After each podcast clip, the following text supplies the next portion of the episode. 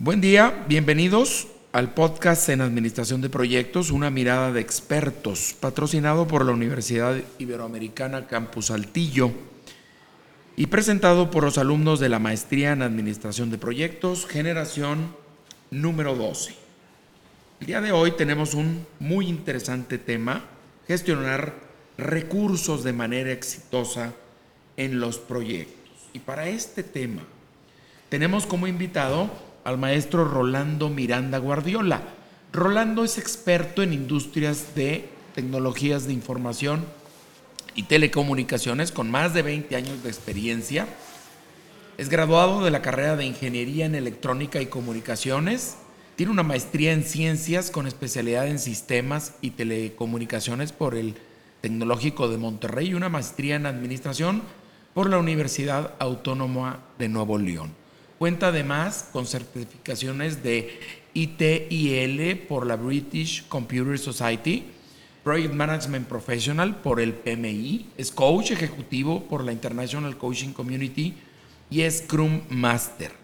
Ha desarrollado su carrera profesional en diversas firmas tecnológicas de renombre, tales como Lucent Technologies, Axtel, y actualmente colabora en el manejo del portafolio de proyectos para México de la empresa Dell Technologies. Además, es actual presidente del PMI Capítulo Nuevo León y profesor asociado en la Universidad Iberoamericana, en los centros de extensión Monterrey y también en el campus Saltillo. Pues le damos la más cordial bienvenida al maestro Rolando. Bienvenido, Rolando. Encantado, Bonnie, muchas gracias por invitarme. Al contrario, gracias a ti por, por tu tiempo y por colaborar con este proyecto. Pues bueno, Rolando, platícanos un poquito acerca de esta gestión de recursos para lograr el éxito en los proyectos. Sabemos de antemano que administrar proyectos es ciencia y arte. Ciencia porque hay detrás de ello, ¿verdad? Metodologías, procesos, técnicas, herramientas. Pero está la parte artística de un proyecto, ¿verdad? Platícanos acerca de ello. Por favor, Rolando. Muchas gracias, Bonet. Pues sí, tal como lo dices, eh, eh, cuando yo platico este tema, Bonet, con, en, diversos, foros, eh, fíjate que lo manejo como si fuera el yin y el yang, ¿verdad? Como las dos caras de una moneda. La administración de proyectos tiene estas dos, dos caras, ¿verdad? La ciencia, que es cuando tratamos y conocemos y usamos los procesos, herramientas, técnicas, eh, la parte metodológica, todo esto que definitivamente es muy importante y que nos ayuda pues a incrementar la probabilidad de éxito en nuestros proyectos, pero también está este otro lado, la parte humana de los proyectos.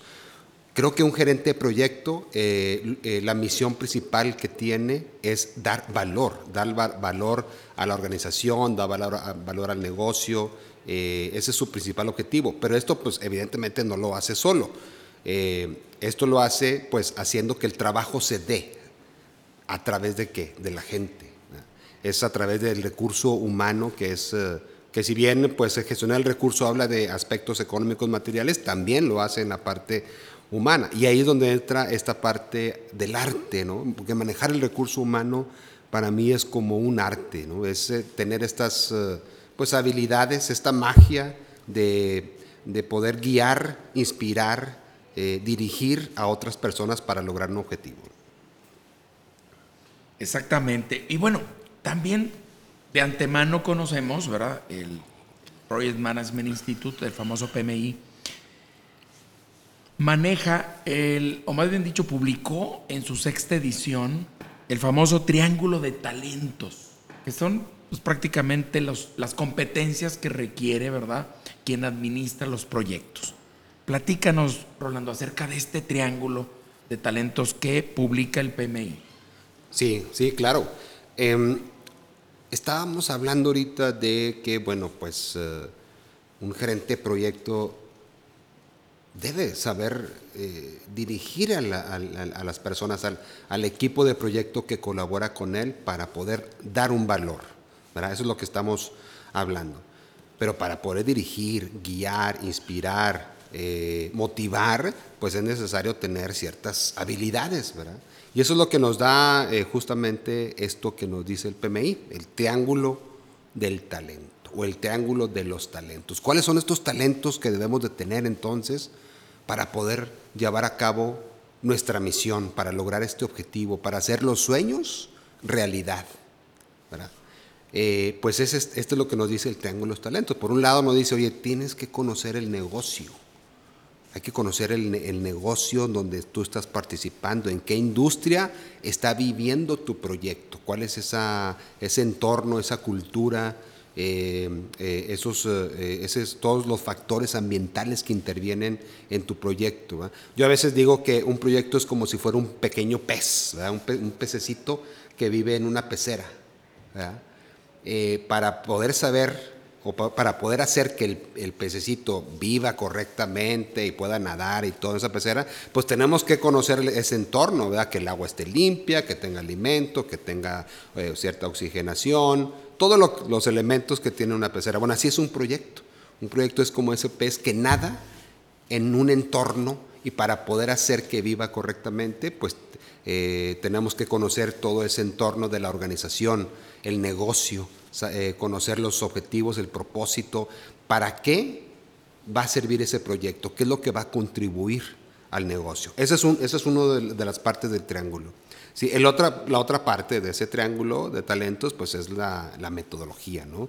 Ya hablábamos hace un momento, tenemos que conocer herramientas, procesos, técnicas para poder aplicarlas en, la gestión y bueno, pues eh, finalmente que esto nos ayude a lograr el propósito que estamos buscando. Y finalmente viene esta tercera parte dentro del triángulo de, los talentos, que el PMI lo llama habilidades de liderazgo. Liderazgo pues eh, englobando pues todas, todas las, eh, las habilidades interpersonales, ¿verdad? también le llaman habilidades blandas que necesita un director de proyecto para poder gestionar al recurso, entre ellos el recurso humano. Estas habilidades eh, que, son necesarias. ¿A qué me refiero? algunos ejemplos de ellas serían pues saber negociar, ¿verdad? saber tomar decisiones, saber manejar conflictos, saber guiar y conducir reuniones de trabajo, que evidentemente pues eh, eh, lograr reuniones efectivas tiene también su, su mérito.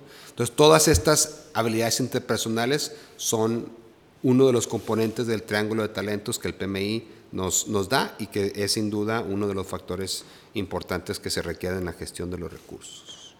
Claro, qué interesante, ¿no? Eh, todas esas habilidades asociadas a la habilidad llamada liderazgo. Y bueno, continuando con este tema interesantísimo que es el liderazgo, ¿verdad? Eh, también conlleva la formación o una buena, buena integración o formación de un buen equipo. Platícanos, Rolando, de esta parte en particular, cómo un líder, ¿verdad? Este, invierte, ¿verdad? Su talento en formación de su equipo. Sí, sí, claro que sí. Fíjate, eh, Bonnie, que esta es una parte muy interesante porque, pues, ¿a quién no le gustaría que, eh, por un lado, en los proyectos que llevamos a cabo en nuestro ámbito profesional o en nuestro ámbito personal también, pues eh, el equipo que colabora con nosotros fuera un equipo de alto desempeño, siempre motivado, nunca se cansa, eh, bien, bien puesto, comprometido, leal, organizado. Pero esto no es la realidad, es decir, no sucede todo el tiempo. Todos los equipos de trabajo pasan por un proceso, sobre todo los equipos de recursos humanos que, digamos, empiezan o son un equipo nuevo, es decir, los integrantes de, esos, de ese equipo pues no se conocen todavía. Y ahí es donde nos lleva este modelo, que le llamo este modelo de Tugman, que pasa por diversas etapas, que son em, eh, formación, caos, norma, desempeño y disolución. Son estas etapas por las que un equipo eh, pasa. ¿no?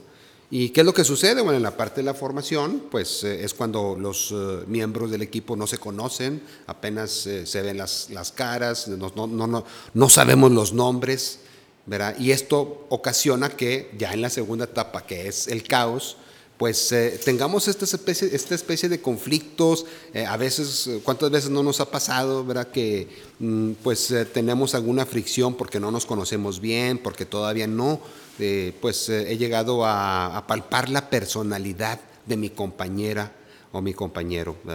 Eh, entonces eh, es importante que nos conozcamos ¿verdad? como equipo para poder pasar de esta segunda etapa que es un caos, algo caótico, hay conflictos, hay discusiones, puede haberlo, ¿verdad? Eh, pero es algo natural, pero que tenemos que pasar, ¿verdad? De, tal manera que ya no estando en el caos, ya pasamos a la norma, ¿Qué quiere decir esta tercera etapa de, este modelo de, formación de equipos? Pues que la norma nos indica que ya nos estamos conociendo, eh, ya sé quién, a quién le toca hacer qué, ya sabemos los roles y responsabilidades, y empezamos como equipo a trabajar de una manera eh, pues mejor. Conforme nos vayamos compenetrando más, pasamos a la siguiente etapa, que es justamente la de, eh, la de desempeño. ¿Qué quiere decir esta etapa? Es cuando llegamos a nuestro máximo nivel de organización como equipo. Somos los más eficientes, eh, ya pues a veces no, necesitamos ni hablarnos y con una sola mirada nos entendemos y eso está perfecto, ¿no? Lo ideal es de que en los, en los proyectos pasemos por estas etapas de, de formación y la parte de caótica que les comentaba, eh, la de norma hasta llegar a esta etapa de desempeño donde llegamos a ser eh, como equipo los, el, más eficiente, hacerlo lo más rápido posible. De ahí la importancia que un, gerente de proyecto eh, promueva, impulse la integración de los miembros del equipo para poder llegar a ese punto de alto desempeño lo más rápido posible. Ese es el, el pues el chiste, ¿verdad? Finalmente, digo más para no dejar eh, la última etapa de este modelo de formación de equipos, que es la disolución, pues es cuando efectivamente el propósito por el cual ese equipo existía termina, es decir, logró, logró su objetivo dentro del proyecto o el proyecto terminó, eh, llegará un momento del cierre y de disolución de los elementos de esos miembros de ese equipo. Pareciera, sí, fíjate, pareciera que y desearíamos, ¿verdad?, que con solo una metodología o métodos, procesos, herramientas, aseguraríamos el éxito de un proyecto, ¿no? Sí. Pero como, como este, la realidad pues, nos indica, ¿verdad?, que sí se requiere una metodología, el conocimiento de la industria o el negocio profundo y, y bueno, esta parte, ¿verdad?, de eh, factor humano, ¿no? Que pesa tanto como los otros dos, ¿no? Claro. En fin, pues ¿Qué nos recomiendas, por favor, Rolando? ¿Qué recomendaciones nos das al público, a los alumnos, este, en este tema, o en cualquier tema en específico, la administración de proyectos, este, pues para llevar con éxito nuestros proyectos? Por favor, Rolando, ¿qué nos recomiendas? Sí, claro que sí, Bonnie. Pues eh, mi, mayor recomendación eh, sería de que conozcan a su, a su gente. En muchas ocasiones existe eh, miembros del equipo de proyecto que, bueno, pues eh, tal vez el nivel de experiencia sea eh, eh, diferente, ¿verdad? a otros miembros del equipo. Entonces, cuando esto sucede, tengamos sensibilidad sobre, sobre este tema y busquemos esquemas de acompañamiento o habilitemos, usemos, digamos, las los beneficios que nos da una oficina de proyectos para poder guiar aquellos elementos del equipo que tienen experiencia, eh, que no tienen tanta experiencia como, como otros. ¿no? Entonces, conozcamos a, nuestros miembros del equipo, eso es fundamental. Por otro lado, es eh, preparémonos, ¿verdad? Eh, es muy importante que bueno, los proyectos es algo vivo, es algo que también les comento pues a los muchachos cuando en mis clases el tema de la gestión de los proyectos es algo vivo y que nunca termina uno de aprender. Hay que estar pues eh, eh, constantemente preparándonos, aprendiendo nuevas cosas eh, y, ese, y en ese sentido, bueno, pues los quiero invitar, ¿verdad? Que estén siempre pendientes de lo que nos dice pues nuestra, nuestro instituto, ¿verdad? Del Project Management Institute que está, está constantemente pues brindándonos las mejores prácticas, no solo en este tema de la gestión de recursos, por supuesto, sino pues en todo lo que tiene que ver con el manejo de los proyectos y que podemos usar eh, y está a nuestra disposición.